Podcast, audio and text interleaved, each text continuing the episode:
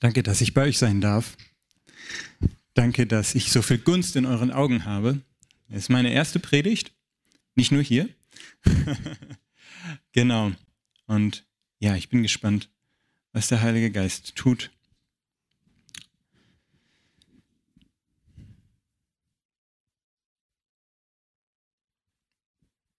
Genau, ich habe ein persönliches Experiment, ähm, das ich schon seit einiger Zeit tue. Und das ist so, ich möchte meine Predigt so ein bisschen auch in diesen Kontext hineinsetzen. Und deswegen möchte ich euch davon erzählen. Und zwar ist es, ich versuche seit einiger Zeit äh, zu unterschiedlichen Zeitpunkten in meinem Alltag Gott einzubeziehen, mir bewusst zu werden, dass Jesus gerade mich umhüllt, mich umgibt, dass Jesus gerade jetzt auch in mir wohnt, dass sein Geist in mir wohnt. Und ähm, ich habe mir so einen kleinen Wecker gestellt an meinem Handy, der vibriert dann ab und zu mal. Und ähm, das gibt mir das Potenzial, mich rausreißen zu lassen aus dem, was ich jetzt gerade tue, um einfach mal kurz innezuhalten, kurz an Gott zu denken und ihn auch mal zu fragen, ihn um Hilfe zu bitten oder auch einfach mal zuzuhören. Und ich merkte, oh, das funktioniert ganz schön schlecht. ähm, genau. Und mir fehlt da etwas.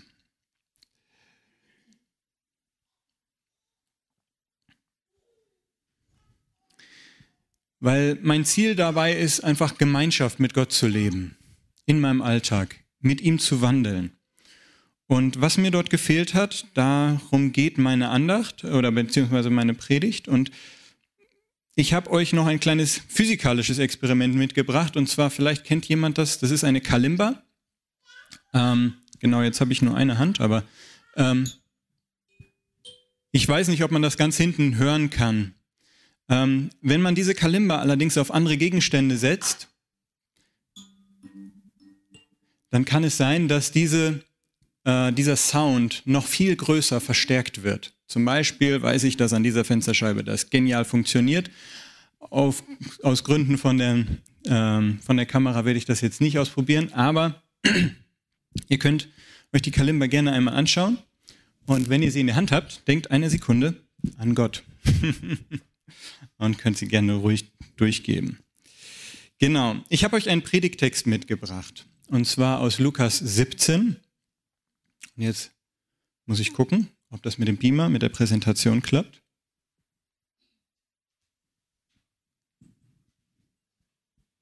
Noch nicht? Okay. Und zwar möchte ich euch Lukas 17, die Verse 11 bis 19 vorlesen. Auf seinem Weg nach Jerusalem zog Jesus durch das Grenzgebiet von Samarien und Galiläa.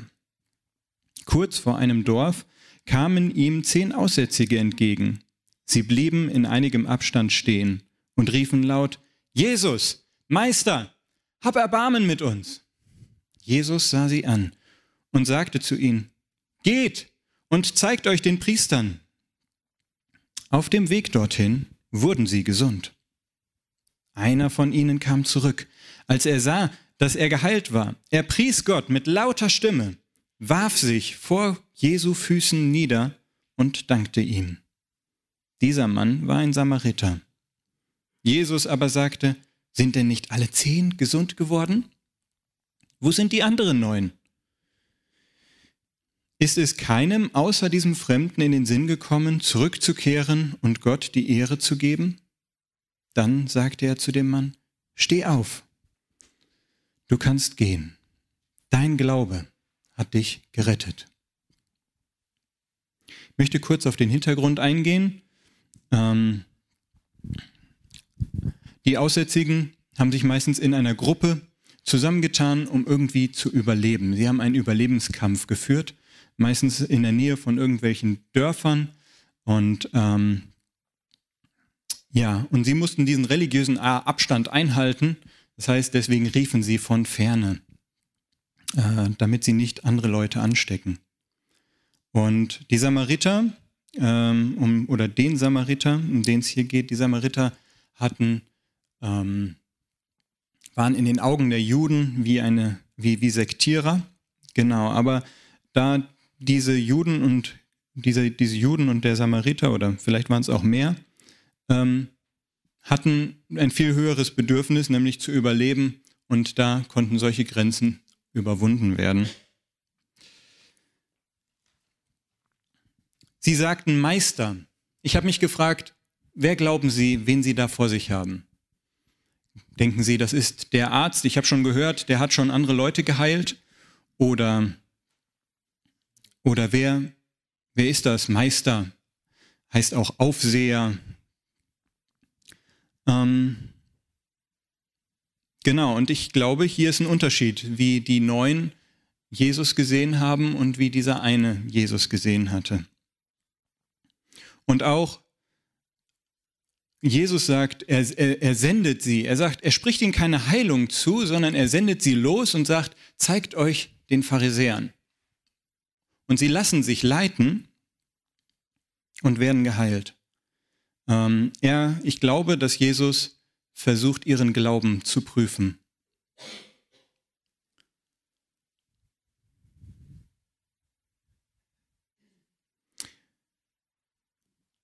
Die zehn, warum, warum sind es denn nur so wenige, die zurückkehren? Ich schätze mal, nachdem sie geheilt waren, haben sie sich geteilt, weil jetzt war dieser, dieser Stand zwischen Juden und Samariter, der war jetzt wieder da. Sie haben sich geteilt und, ähm, und haben sich gefreut, ihre Familie wiederzusehen, vielleicht ihrer Arbeit wieder nachzugehen. Vielleicht sind sie auch in, dieser, in diesem Stand geboren und hatten jetzt das erste Mal die Chance, eine Ausbildung zu machen.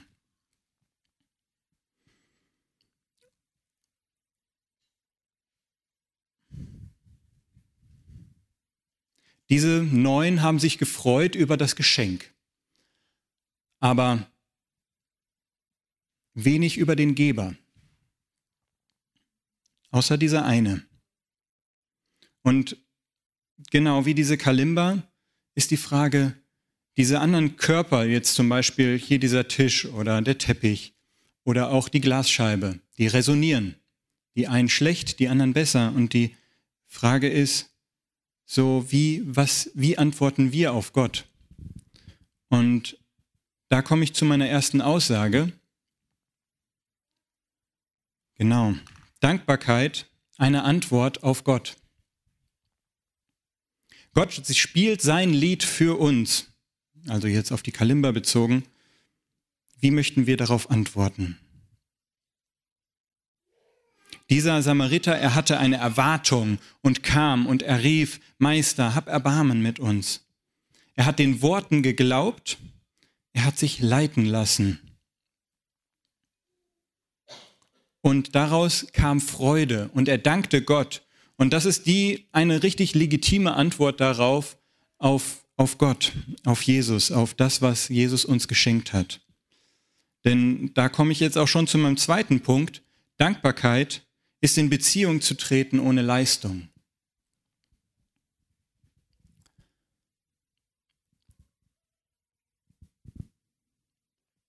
Dieser Mann hatte nichts, was er geben konnte.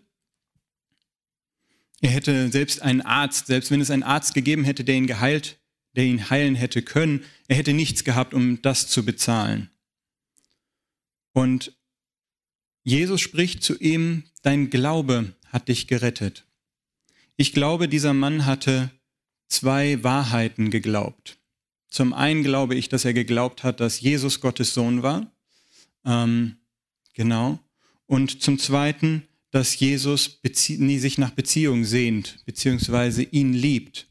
Denn Jesus ist gekommen ähm, und hat sich, und wenn er bemerkt hat, dass das Gottes Sohn ist und dass er auf dieser Erde ist und dass er gerade Gott in die Augen schaut, dann wird er wissen, dass Jesus sich nach Beziehung sehnt. Und so ist ihm viel mehr geschenkt worden als alles andere, was er sich hätte leisten können. Deswegen, Dankbarkeit ist eine Beziehung, in Beziehung zu treten, ohne Leistung. Und mein dritter Punkt, Dankbarkeit ist der Schlüssel zu mehr Nähe mit Gott.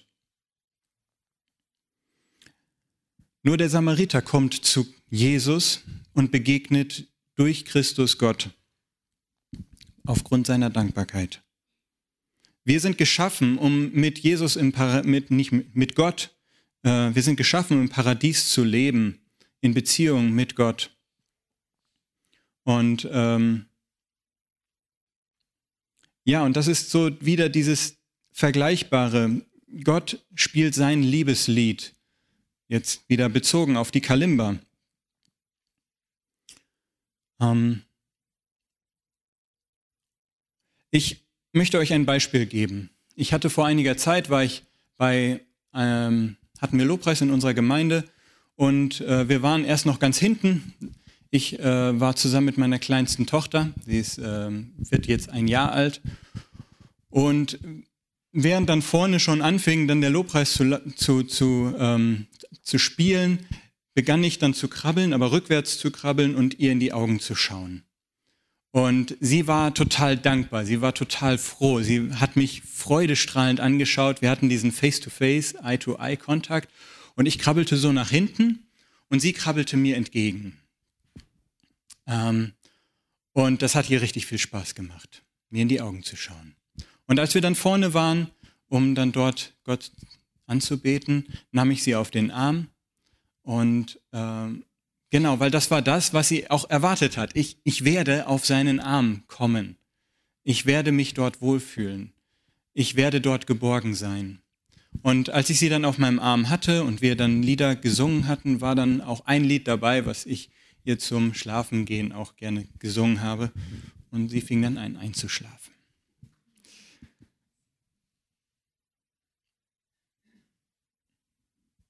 Ich denke, Jesus sagt in etwa folgende Worte.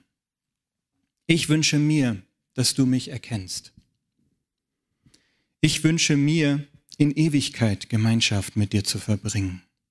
Ich will dein Freund sein. Ich will dein Leiter sein. Ich will dein König sein. Ich will mitten unter euch wohnen. In meinem persönlichen Experiment, in dem ich versuche, immer mal wieder in meinem Alltag an Gott zu denken, möchte ich Dankbarkeit mehr mit einbeziehen, weil ich glaube, dass Dankbarkeit ein Schlüssel ist zu mehr Nähe mit Gott.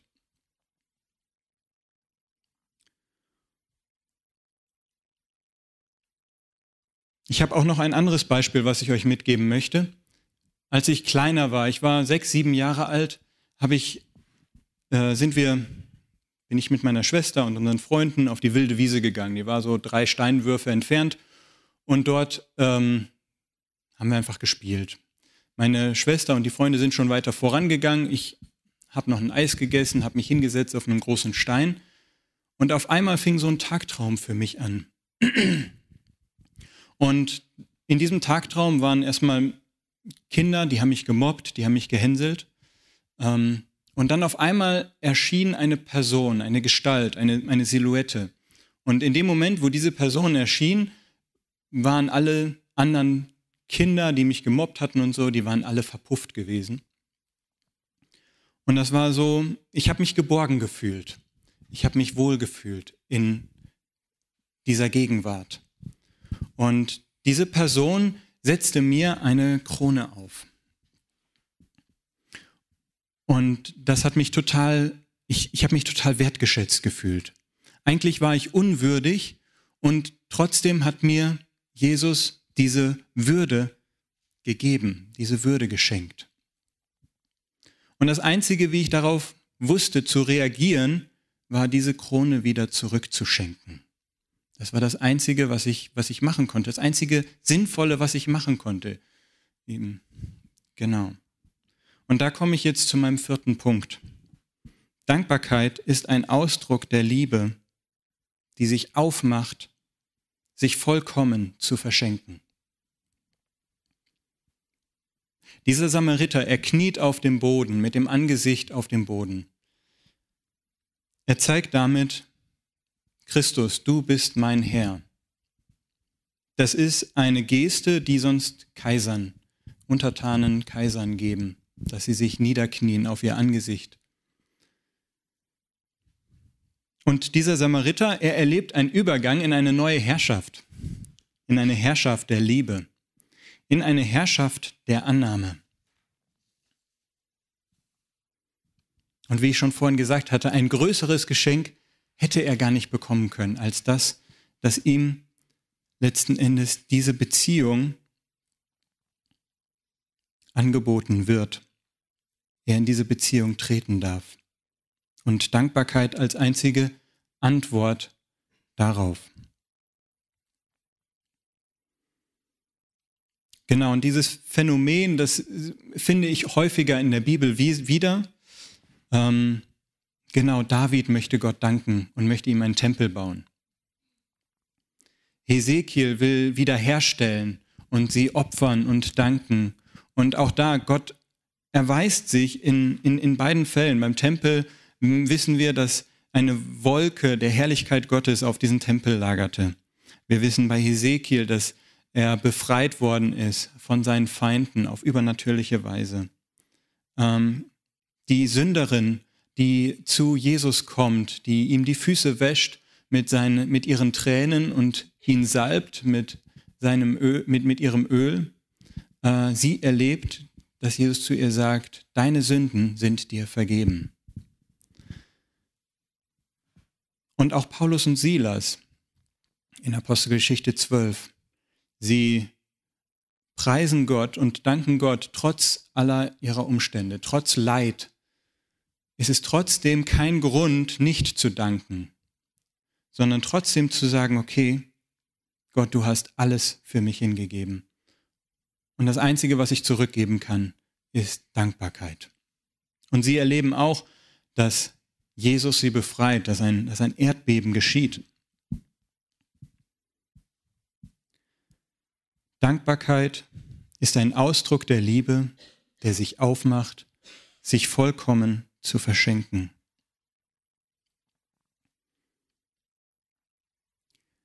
Dankbarkeit kann nicht eine Pflicht sein oder eine Tugend, der wir nachgehen. Dankbarkeit ist etwas, das wir glauben dürfen, das wir anfangen dürfen zu erkennen. Und die Frage stellt sich natürlich, wie kann ich meine Dankbarkeit mehren? Weil die Dankbarkeit basiert ja auf dessen, was ich erfahren habe, dessen, was ich weiß, was Christus für mich getan hat. Weil nur wenn ich das wirklich verstanden habe, dann kann ich auch mit ganzem Herzen dankbar sein und mich voll und ganz verschenken. Und wenn ich das nicht verstanden habe, dann, ja, wer, wer, wer, ja, dann, dann fehlt mir etwas, um dankbar zu sein.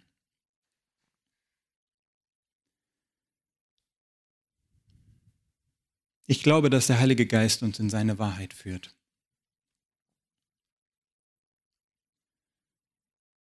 Wir wissen, dass Gott uns seine Liebe erwiesen hat in Christus.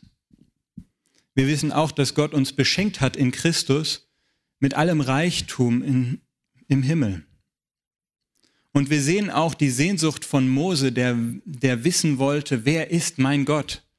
Ich will, ich will ihn schauen und er wünscht sich das so sehr und er hat häufig Begegnungen mit Gott und obwohl er auf dem Berg Sinai war, obwohl er ähm, mit Gott gegessen hat ähm, an einem Tisch, so ist trotzdem dieses Verlangen da, ich möchte dich sehen. Und wo Jesus, ähm, ja, wo, wo er diesen, dieses Verlangen hat, Gott zu schauen.